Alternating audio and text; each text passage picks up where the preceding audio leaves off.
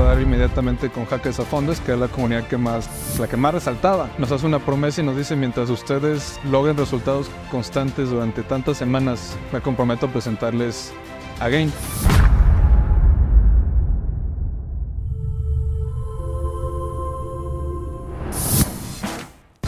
Cuando nos encontramos frente a una empresa exitosa, a veces no logramos apreciar el arduo camino que recorrió para llegar a donde está.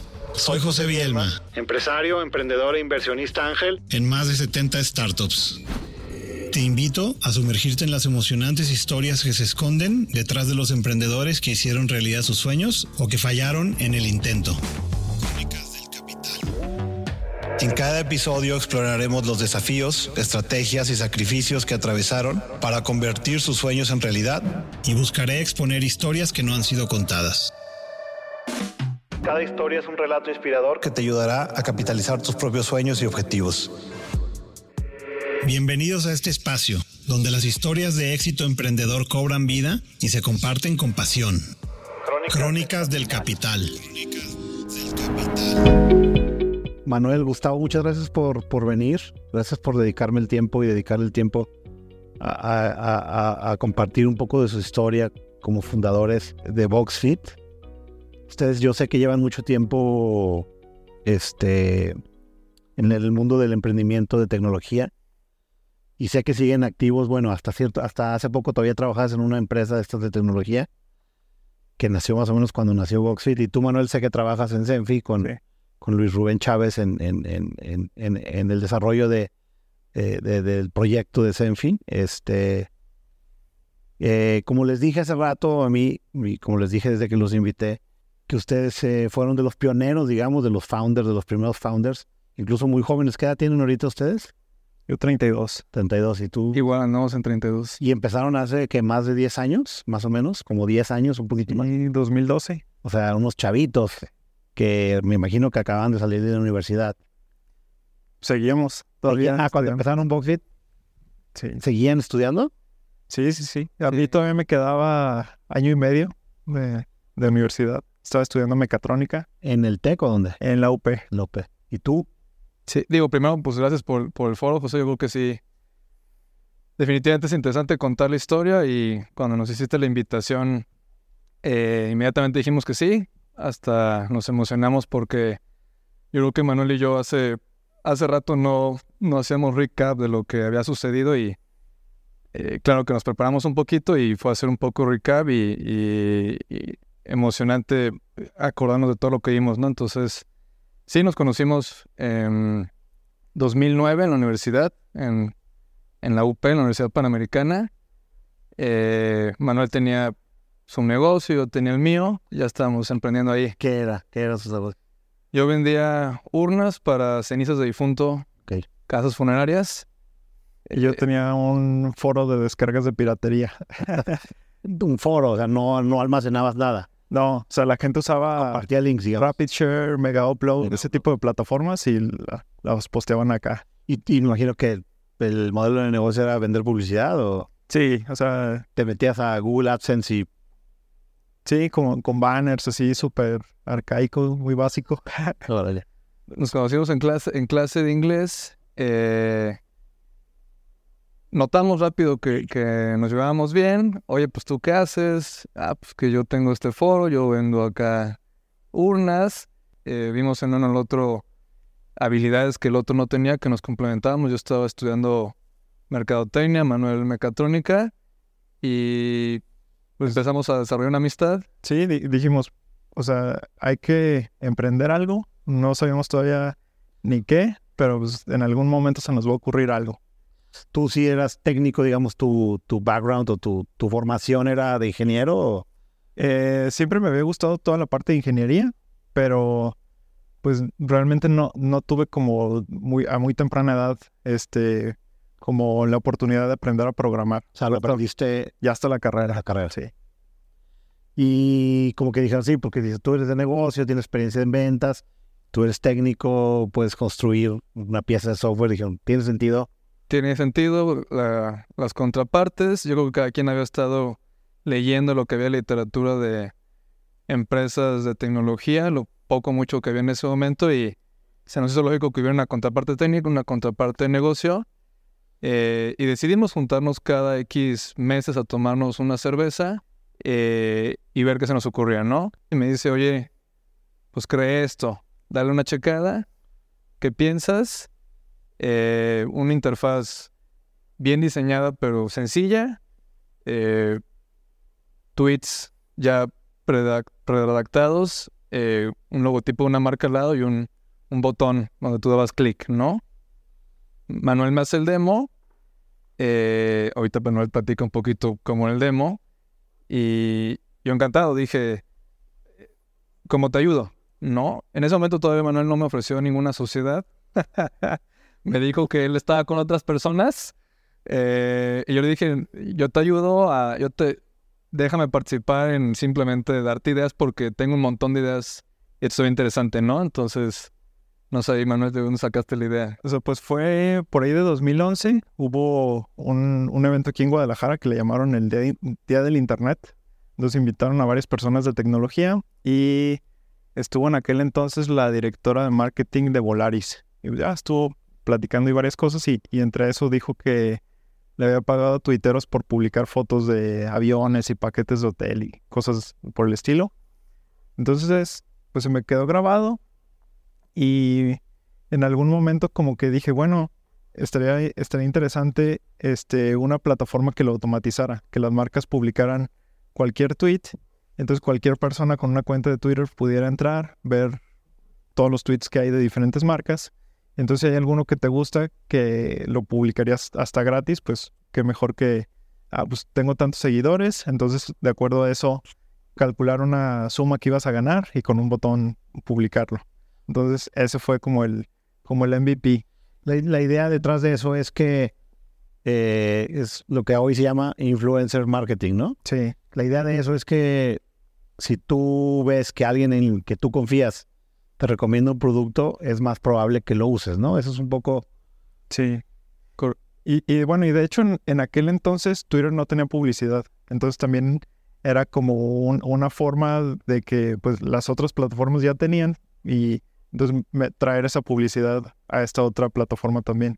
Sí, pero eso tiene sentido porque incluso si ves Twitter hoy, incluso la publicidad de Twitter se ve extraña. No sé si a ustedes les pase, pero cuando yo estoy usando Twitter y veo publicidad, sí se me hace como, "Ay, ¿por qué me sale esto? Sí. En cambio, si veo que alguna persona que yo el, que la conozco, en la que confío, pone, oye, fui, hoy fui eh, o volé por Volaris o hoy fui a tal lugar, a tal restaurante, qué rico. Va, órale, este, voy a ir o no. Sí, Este, te da más da confianza. exactamente. Sí, to- toda la visión eh, era recomendación auténtica, ¿no? Recomendación auténtica de forma escalable, automatizada. Eh, no necesariamente era de gente famosa, sino cualquiera podía hacer dinero. Esa era parte de la promesa. Es, tú tienes 100 seguidores, 1000 seguidores, 5000 seguidores, puedes hacer dinero recomendando algo que te gusta. Y del otro lado, la promesa las marcas, eh, viralizar tu mensaje y que fuera auténtico, ¿no? Eh, al paso del poco tiempo, yo creo que fueron semanas, empezamos a, a trabajar, o más bien a Manuel escuchar mis ideas y Manuel en algún punto dijo, bueno, pues ya, cala el negocio, ¿no? Hay que hacerlo. Hay que hacerlo. Sí, o sea, Gustavo y yo ya éramos socios en otra idea. Este fue, fue la que con, con la que arrancamos los dos. Eh, es- se le ocurrió a Gustavo, me dijo, oye, ¿por qué no hacemos un- una especie de Dropbox, pero para universidades? Entonces empezamos a trabajar en eso. Yo en ese momento no sabía mucho de, de desarrollo web. Entonces decidimos contratar a alguien y contratamos a través de una página a un keniano. O sea, fue el, fue como el bid más barato que, que, que nos hicieron. Este, y empezó a trabajar el keniano en eso, pero pues era una plataforma que no nos estaba gustando. Este, reunimos como a las personas que podían tomar la decisión en nuestra universidad. Eh, les pichamos la idea. Eh, yo creo que la peor presentación que hemos hecho en la vida. Lo dice porque se acabaron durmiendo en la mitad de la presentación. No, no, no explicamos bien el concepto o la visión o realmente no estaban interesados, pero creo que ahí lo que aprendimos eh, fue a trabajar durante todo un año juntos. Entonces ya hemos cada quien trabajado por su cuenta en un proyecto. Eh, Manuel ya desarrolló habilidades de programación durante ese tiempo, no las tenía, pero las por sí solo. Eh, pero lo más importante es que yo creo que demostramos trabajar como un equipo y entonces cuando regresando a ya Boxfit, que antes se llamaba Retweety porque era solamente en Twitter, eh, por eso la confianza de Manuel ofrecerme colaborar juntos, ¿no? Ya. En aquel tiempo, cuando ustedes empezaron, eh, pues realmente no había, como tú decías hace, hace, un momento antes de empezar, pues no había muchos fondos de, que invirtieran en capital de riesgo. Prácticamente no había muchos ángeles, o sea, estaba Gain, ¿no? Que eh, ya habían empezado, digamos, antes que todos a invertir y tomar estos riesgos de empresas de tecnología de alto crecimiento, pero también de súper alto riesgo. Pero fuera de eso, pues no había gran cosa. O sea, apenas estaba el tema de, lo he mencionado mucho en este podcast, pero para mí es importante cuando el INADEM trató de crear nuevos fondos y nuevos managers, siendo el primer inversionista de esos fondos, y apenas como que estaba arrancando, ¿no? O sea, ¿ustedes cómo le hicieron una vez que ya dijeron, bueno, vamos a hacer esto? Ya me imagino que quemaron las naves y, se comprometieron. ¿Cómo dijeron, oye, vamos a levantar capital? ¿A dónde vamos? ¿Con quién vamos? ¿Cómo, cómo fue ese proceso en ese, en, ese, en ese momento donde no había gran cosa? Sí, fue interesante porque nos pusimos a investigar y lo que se había era comunidades, ¿no? Comunidades de tecnológicas, emprendimiento.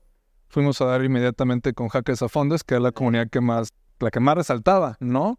Eh, fuimos a un evento, eh, hicimos ahí un poquito de networking, platicamos. ¿Pero picharon? ¿Se presentaron? No, no, fue interesante. a convivir. Fuimos a convivir, no, no, había, no había en ese momento el foro para pichar.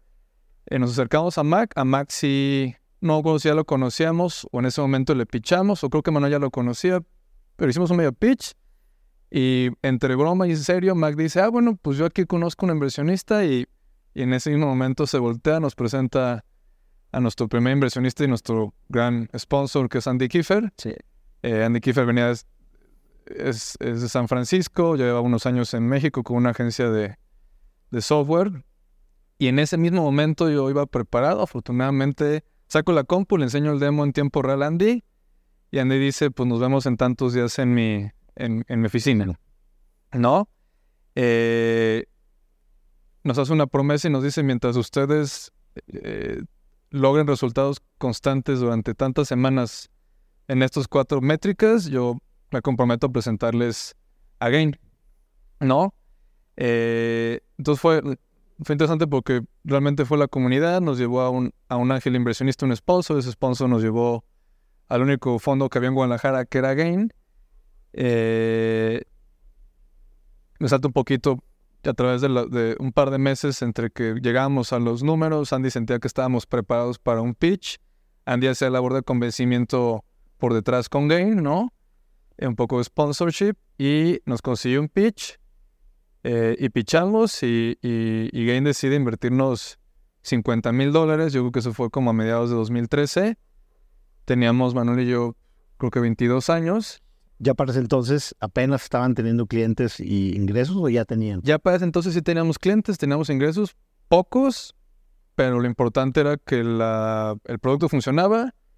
Había tres, cuatro indicadores que demostraban que eh, había gente usando el producto, había pequeños comercios pagando eh, y que sabíamos qué estábamos haciendo, ¿no? Gain, Gain era relativamente nuevo como fondo, tenía pocas inversiones eh, era muy nuevo para, para Gain el concepto de influencer marketing. Digo, todavía no existía ese término, pero de publicidad digital y lo que hacíamos, pero ahí influyó mucho, sí el producto, sí la atracción que teníamos, aunque era pequeña, y, y mucho la, evangelización de este sponsor que es Sandy, en donde, oigan, así funciona en San Francisco, así funciona en el mundo, tienen que arriesgar, ¿no? Y, y a nivel de, a nivel de, de tracción, estaban trabajando directo con los comercios, fueron con agencias de publicidad o que, cuál fue el enfoque que ustedes, me imagino que experimentaron con todo, pero ¿qué fue lo que empezó a jalar? primero fueron pequeños comercios. Una vez que recibimos la... la ¿Dónde vendías tú en directo, sin, sin intermediarios? Sin, intermediarios, o sea, los pequeños comercios. Eh, eso funcionó muy bien hasta que nos dimos cuenta que necesitamos una escala más, más grande. Y fue cuando ya empezamos a contactar agencias de marketing digital.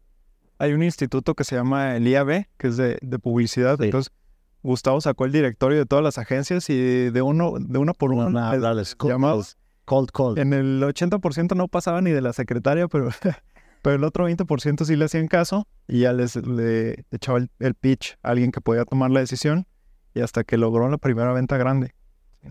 Y es, y es eh, que me imagino que siente increíble cuando haces tu primera venta grande. Sí, porque as- pasamos de vender campañas de 5 mil, 10 mil pesos a una campaña de, una primera campaña de 100 mil pesos, ¿no? Y como dijo Manuel, fue una estrategia de cold calling, sí fue enfocada si estos, si este segmento, estas agencias venden publicidad digital, pues seguro les va a interesar eso. No conocíamos a nadie, pero sí fue ya una venta de 100 mil. Y ya cuando vendimos 100 mil dijimos, ok, esto, esto tiene potencial. Si ya podemos vender 100 mil, ¿por qué no podríamos vender una campaña o muchas campañas que representen ya un par de millones de pesos, ¿no? Claro. ¿Y se acuerdan de cuál fue la marca esta que les hizo su primera compra grande? Sí, fue un, se llama, en eso, era un, era, interesante porque era un, un programa de emprendedores que se llamaba Posible, creo que lo patrocinaba Televisa, Yo me acuerdo. querían viralizarlo para reclutar, ¿no? A, emprendedores que fueran a pichar y lo manejaba una, una agencia que en ese momento eh, me parece que se llama Social Land, la agencia, una agencia digital en la Ciudad de México y Sigue existiendo. sigue existiendo. eh, y ese fue como el primerito, ¿no? Eh, Gay nos invierte los 50 mil dólares, empezamos a, a contratar a nuestros primeros ingenieros, operamos yo creo que como unos seis meses, eh, y a las ventas eran un poquito más grandes, estábamos llegando casi al medio millón de pesos vendidos mensualmente, y fue cuando eh, Deci- decidieron levantar más capital. decidimos levantar más capital, y es cuando la cosa se empieza a poner ya, ya un tanto más seria en nuestro, con nuestro contexto, ¿no? De, estar, de tener 23 años, de haber levantado 50 mil dólares y de, y de tener un sponsor que nos asesoró mucho, mucho en muchas cosas que no conocíamos, sobre todo en el mundo de Venture Capital y, y cuál era una, un, un- un camino eh, usual de seguir, ¿no? Y el camino usual era, pues vamos a levantar una ronda, una ronda grande, eh, para que puedan contratar un equipo más serio y, y podamos empezar a, a, pues, a perfilar más como realmente una compañía de tecnología. Sí, porque al principio me imagino que tú, Manuel, veías la parte técnica Sí. y tú liderabas esa parte, digamos, ingenieril, técnica de producto. Tú eras comercial y management, etcétera. Correcto, yo llevo la parte de negocio, administración, comercial, eh, Y fundraising. fundraising también. Está, está bien padre, está bien padre la historia. Justamente por eso, en este, este, digamos, especial que quise hacer, invité a Gain, ¿no? Este, a, a, a Mac con las comunidades y a ustedes. ¿Cómo, ¿Cómo fue que pasaron, digamos, de... Porque estaban aparte de 23 años, pues, muy chavos, no, no estaban ni casados, no tenían hijos. Me imagino que seguían viviendo con sus papás. ¿Cómo fue esa, esa parte de que de repente ya dices, ok, ahora sí ya tengo algo, tiene pies, voy a ir con los poquitos inversionistas a tratar de levantar más capital para contratar ingenieros y ahora sí explotar. ¿Cómo vivieron eso ustedes? Me imagino con mucha emoción o cómo fue, cómo fue ese proceso. Pues sí, o sea, fue como una mezcla de, pues, emoción, pero también un poco de, bueno, al menos de mi parte, un poco de miedo, porque pues también al adquirir una inversión también adquieres un compromiso y responsabilidades con los inversionistas. Ay, ¿cómo, cómo le- les voy a hacer, les voy a regresar este dinero y generarles ganancias también? Entonces, Una responsabilidad grande, ¿no? Sí. Digo, como dice Manuel, emoción y, y- y- miedo, responsabilidad. Eh, digo, nos aventamos el, el fundraising, yo creo que eso fueron seis meses.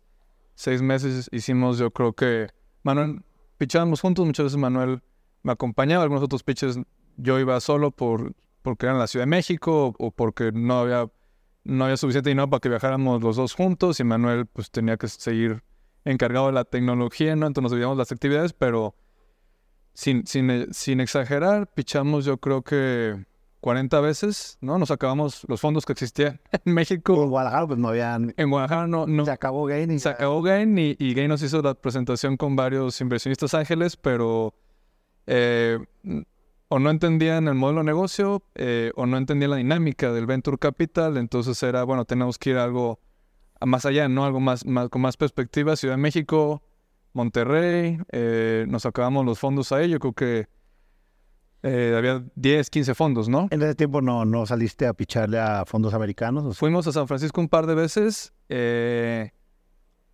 fue una sensación eh, interesante porque era emocionante ir a pichar a San Francisco. pero realmente conseguimos muy pocas introducciones. No, mm, México, no México y Latinoamérica no figuraban en, en, en, en la, en la mente. En, las tesis de los fondos. En las tesis de los fondos. Todos y, estaban enfocados en Silicon Valley y se acabó, ¿no? Exacto. Y, y, y, menos dos cuates que no tenían ningún track record ni, ni nadie los conocía. Y para ese entonces todavía no había habido ningún éxito grande, digamos, en Latinoamérica. O sea, estamos hablando pre-Rappi, este... Bueno, lo que sí había en ese entonces, que, que después, después resultó muy obvio, es que grandes empresas como Uber entraron con todo a Latinoamérica y, sobre todo en México les fue increíblemente bien. Y quizá eso empezó a voltear a ver el potencial, ¿no? Sí, pero todas esas empresas, esos modelos de negocio estaban formando en sus early stages, ¿no? Eh, digo, hablando hacia, hacia la operación latinoamericana. Ya hablando más a los 2015, 2016. 2015, 2016. Eh, creo que aquí el, resumen es, eh, Estados Unidos quedó fuera del mapa para nosotros, teníamos que regresar a México, nadie nos peló. Afortunadamente un fondo que en ese momento eh, tenía eh, muchas ganas de invertir, yo, para mí yo lo vi con mucha visión y con más apetito al riesgo, fue Nazca Ventures, hoy en día se llama Mountain Nazca, el cual ha hecho pues, inversiones muy interesantes, ¿no? Este, en un par de empresas que, que pues, le está yendo muy bien. Eh, como referencia, ellos fueron los primeros o los grandes inversionistas de Kavak, ¿no? Correcto. Y les fue impresionante. Les fue impresionante. Eh, hicimos el pitch y demostramos otra vez que teníamos el equipo, la tecnología, la atracción. Ya en ese momento ya estábamos haciendo ventas más grandes con muchas más agencias de publicidad eh, y nos terminan por invertir un millón de dólares. Ellos dan la ronda y ese millón de dólares y esa iniciativa hace que al final Mm, eh, Gain haga el follow-up eh, y, Gain, y Gain convenza a un par de inversionistas LP que tiene su fondo a invertir directamente. ¿No? Casi dos millones de dólares cerramos. Eh, no, pues Manuel y yo extasiados, yo creo que esa es la palabra, ¿no? De, yo creo que sí realmente hubo un punto, sobre todo en esa época, que, que, que sí pensamos que que nos íbamos a ser millonarios, ¿no? Pues, sí, sí, claro, o sea, todo estaba saliendo bien. Todo estaba saliendo bien. y, en ese tiempo todavía no tenían competidores. No había competidores o muy pocos. Bueno, estaba, estaba saliendo ya la publicidad nativa en Twitter. 2000. Y ya empezó la publicidad nativa. Sí. Ok. Había un par de competidores, uno era mexicano, se llamaba, eh, o se llama Brami, otro era colombiano, eh, pero de una u otra forma no lo, no, la competencia en ese momento no era, no era, digamos, no era la preocupación. La preocupación era realmente innovar y que creían el modelo, ¿no? Los inversionistas, los clientes. Eh, y ya empezamos a utilizar el capital y se vienen retos, pues, diferentes, ¿no? O sea, contratar talento. Manuel y yo estábamos muy chavos, casi todo el talento que contratábamos era de nuestra edad o, o, tenía, o más grandes, ¿no? Entonces empiezan otro tipo de problemas. No habían tenido ustedes experiencia gestionando equipos todavía, digamos. fuimos aprendiendo sobre la marcha. Y sobre todo que en ese momento, hablando también un poco del, principio del ecosistema en, México, en Guadalajara, en México, no era tan fácil, eh, vamos a decir, encontrar y, o buscar, y saber dónde buscar y, y encontrar y contratar talento tecnológico, ¿no? Sí, o sea, ahorita es otro mundo porque ya ahorita pues los ex Rapid, los ex Green, los ex no sé qué, los ex Kavak, y hay mafias, ¿no? Y entonces, eh, digamos, ya tuvieron la experiencia, ya les tocó ver una empresa que creció de forma súper acelerada, ya saben cómo hacerle, aprendieron cometiendo errores y, iterando. Y entonces ya ahorita hay un pool de talento que antes no existía. A ustedes les tocó más bien crear ese pool de talento a la mala, ¿no? Correcto. Y aquí Manuel tuvo un reto pues enorme porque al final lo que siempre nos faltaba era eh, digo, por supuesto tuvimos muy buenos ingenieros, ¿no? Pero siempre era, hay que contratar a los mejores ingenieros que podamos, hay que contratar a más ingenieros. Y Manuel me decía, es que, pues, ¿de dónde los saco, no? Eh, y, sí, también de, lo que decías, pues ya varios de los que estuvieron en Boxfit, eh, ahorita está el CTO de, de 100 ladrillos. también, ah, salió de Boxfit. pues estuvo un rato con nosotros. Eh, también en, bueno, en, varias startups. Eh, en Rever está el jefe de ingeniería, creo que ahorita trabaja en Rever. Sí, em, pues Credfit, también una startup que... Sí, la conozco. Este, eh, pues el, fundador era nuestro CFO.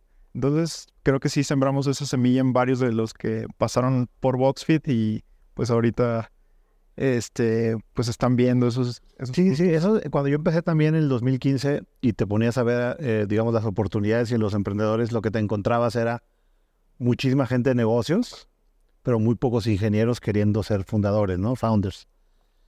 Y yo creo que eso ya cambió completamente. Ahorita, lo- ahorita es súper, súper común encontrarte equipos casi formados por puros ingenieros, o donde los ingenieros son eh, la mayoría, no sé, dos de tres, por ejemplo, o incluso este, ingenieros como solo founders, cosa que antes no existía. Sí.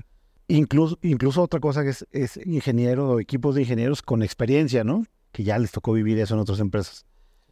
Entonces, este, sí, pues eso les tocó a ustedes el cambio.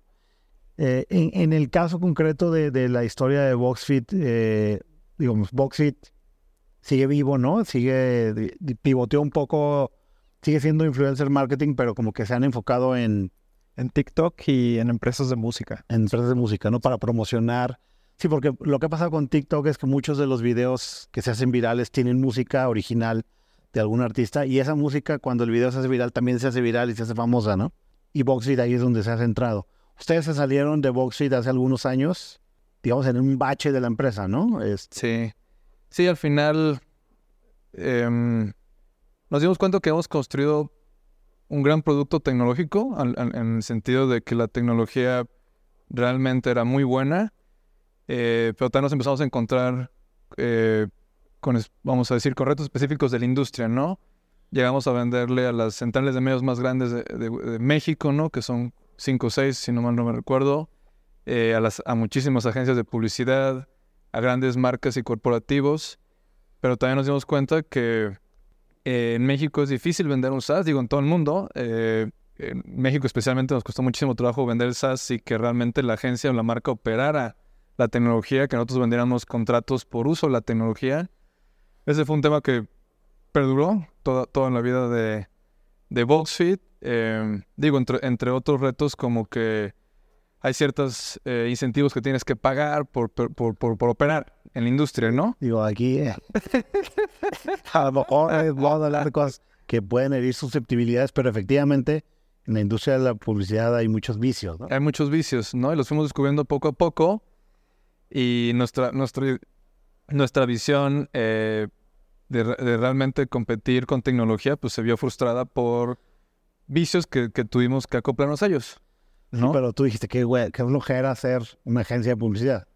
Llegamos a tal punto de, de- de flojera, ahorita, ahorita que Manuel platica un poco, que y de acoplarnos al mercado que tuvimos que crear nuestra propia división, y nuestra propia agencia de publicidad para poder maniobrar y operar, ¿no? Y entonces fue cuando ya las cosas empezaron a salir de control. Ya no, ya no, ya no, ya no era una empresa tan tecnológica y nos empezamos a dar ya de topes. Llegamos a un punto en el cual nos dimos cuenta, nos empezamos a dar cuenta que, que era un negocio que eh, la escalabilidad iba a ser, iba a ser difícil, iba a ser topada. Sí, porque cuando ya necesitas mucho servicio humano, necesitas muchos pers- muchas personas, pues ya es difícil escalar, ¿no? Correcto. Cuando es todo self-service y es software y es SaaS, pues a lo mejor es más fácil que con poca gente puedas crecer más rápido y puedas escalar sin tener que estar contratando y contratando y contratando personal. Correcto.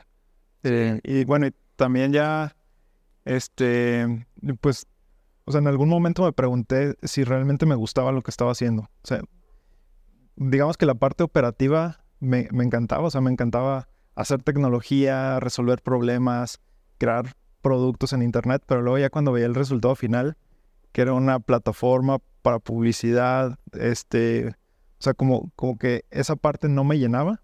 Y entonces ya como, como que ahí empecé a pensar si realmente quería continuar en, en esa industria, ¿no?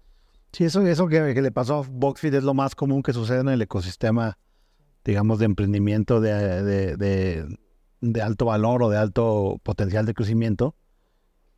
Y entonces es muy normal que algunas de estas empresas de tecnología fallen, pero decirlo y vivirlo son cosas diferentes. Ustedes lo vivieron, me imagino que Sí, después ya, llevamos el, sexto año.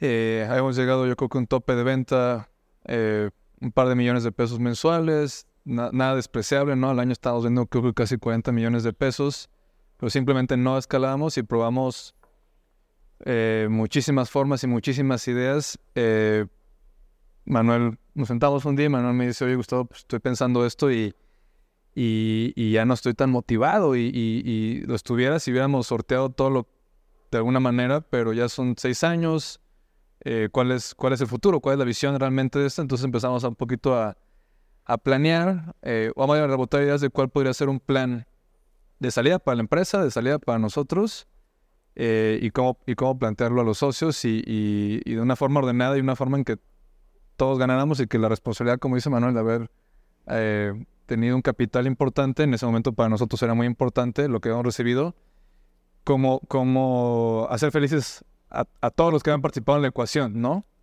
Que es difícil. Que es difícil.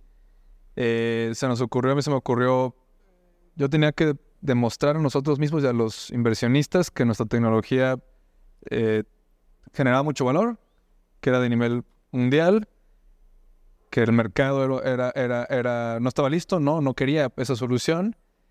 Eh, levanto el teléfono, mando correos y, y, empiezo a hablar con gente de Europa, con gente de Asia, con gente de Estados Unidos, otros founders de tecnologías similares a las nuestras. Y me doy cuenta de que nuestra tecnología es similar o mejor que la de ellos, pero que ellos también hacen servicio, ¿no? Todos están, digamos, en la misma situación. Todos están en la misma situación. Empezamos a buscar un par de oportunidades de salida y, le presentamos a, la junta de consejo y los inversionistas. Lo mejor que podemos conseguir son conversaciones que, si las seguimos, nos pueden llevar a un, a un, a un merge, ¿no? A una, a, a una compra de realmente tener participación accionaria en algo más grande eh, y sea algo más grande, pero que también involucra servicio, ¿no? Sí. Se, se discutieron esas opciones, eh, pero la realidad es que eh, llegamos a la conclusión de que había inversionistas que querían seguir, ¿no? Ah. Querían, querían seguir, ¿no? Querían, querían intentar eh, y, que, y que el valor que entregaba ese deal o ese tipo de deal no, no preferían mejor correr el riesgo de seguir.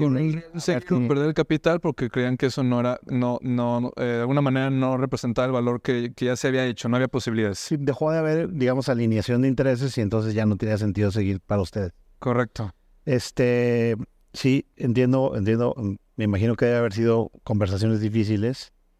Este, también me imagino que hubieran podido, o sea, si hubieran dicho, bueno, vamos a seguir y hacer esto, un lifestyle business, un negocio una empresita, un negocito, hubiera podido ser un buen negocio, pero ustedes querían algo más, ¿no? Algo... Sí, lo que platicamos Manuel y yo era...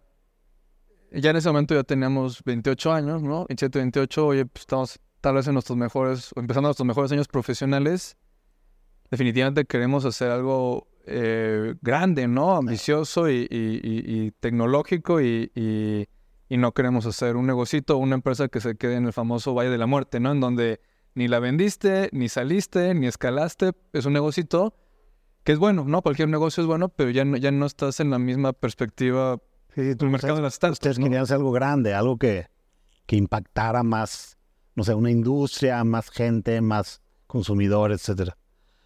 Pero, pero un poco, digo, esta, e, esta, esta historia se me hace, la neta, súper interesante y súper valiosa porque se dio en el contexto, digamos, de todo lo que estaba pasando en Guadalajara y en, y en México, ¿no? Y que al final de cuentas ustedes son eh, emprendedores que aunque no tuvieron todo el éxito que hubieran querido, lo que sí tuvieron es muchísima experiencia, que me imagino que por el momento la están utilizando en otros proyectos, pero que eventualmente seguramente ustedes van a volver a emprender o van a seguir tratando de construir productos de tecnología escalables, ¿no? Y me va a encantar este eh, seguirles la pista y seguir en contacto con ustedes para ver qué, qué siguen sus carreras. Yo sé que tú recientemente que saliste de, de me imagino que estás pensando a ver qué vas a hacer ahora, ¿no? Este... Sí, justo, justo, como tú dices, creo que fue muy interesante. Em, ganamos muchísimo, esa es la realidad, o sea, Salimos de Vox y digo, al final eh, hicimos un deal, todos quedaron satisfechos a, lo que se podía quedar satisfechos, eh, dejamos de operar, ¿no? Se consiguió quien operara la empresa y nos dieron oportunidades profesionales inmediatas, ¿no? Yo pasé a trabajar en Queskin, en un puesto que, que me encantó, ¿no? Desarrollando nuevos productos, innovación. Manuel pasó a trabajar en Selfie, ¿no? También ahí eh, creo que llegó la oferta rapidísimo, a mí también.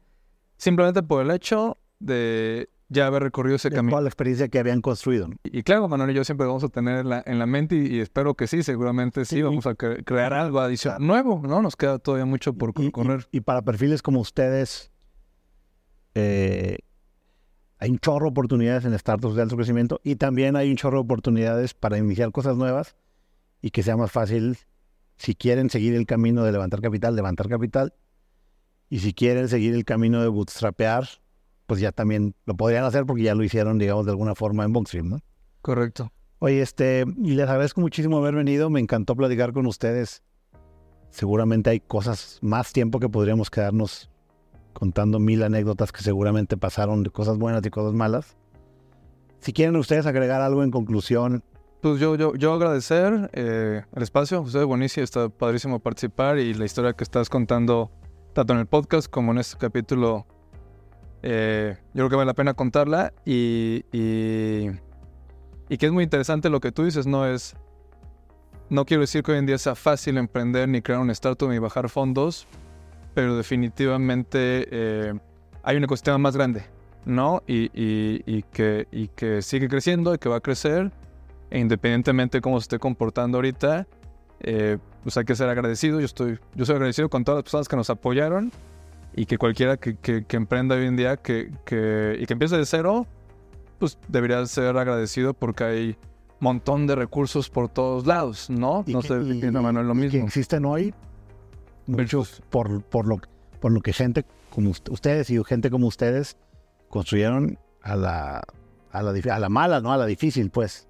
Sí. Sí, la verdad es que, o sea, creo que no nos arrepentimos de nada. O sea, dimos nuestro mejor esfuerzo y, pues ojalá que un poco de, ese trabajo y este, pues lo poco, mucho que alcanzamos a lograr en ese tiempo haya servido a las nuevas generaciones. Y una cosa que es importante es que la, mayor parte, no siempre, pero muchos emprendedores exitosos, y el caso de Travis eh, Kalagnik, el fundador de Uber, pues creo que tuvo éxito hasta su tercera startup, ¿no? No en la primera ni en la segunda. Y así te pones a ver y hay un chorro de casos de grandes fundadores que no le pegaron a la primera, ¿no? Entonces... Es un ciclo, y el ciclo es, y, lo, y vas viviendo diferentes veces en el ciclo y, y, el ciclo es pues tan largo como tu vida, ¿no? Exactamente. Sí. Pues muchísimas gracias, gracias por haber venido, gracias por su experiencia y este quiero ya, eh, tengo muchas ganas de ver qué, que sigue en, tu caso y si vuelven a hacer algo, pues estoy seguro que les va a ir muy bien. Eso sí. Muchas gracias. Muchas gracias, Noel. Si te gustó este episodio, ponle 5 estrellas, suscríbete y compártelo.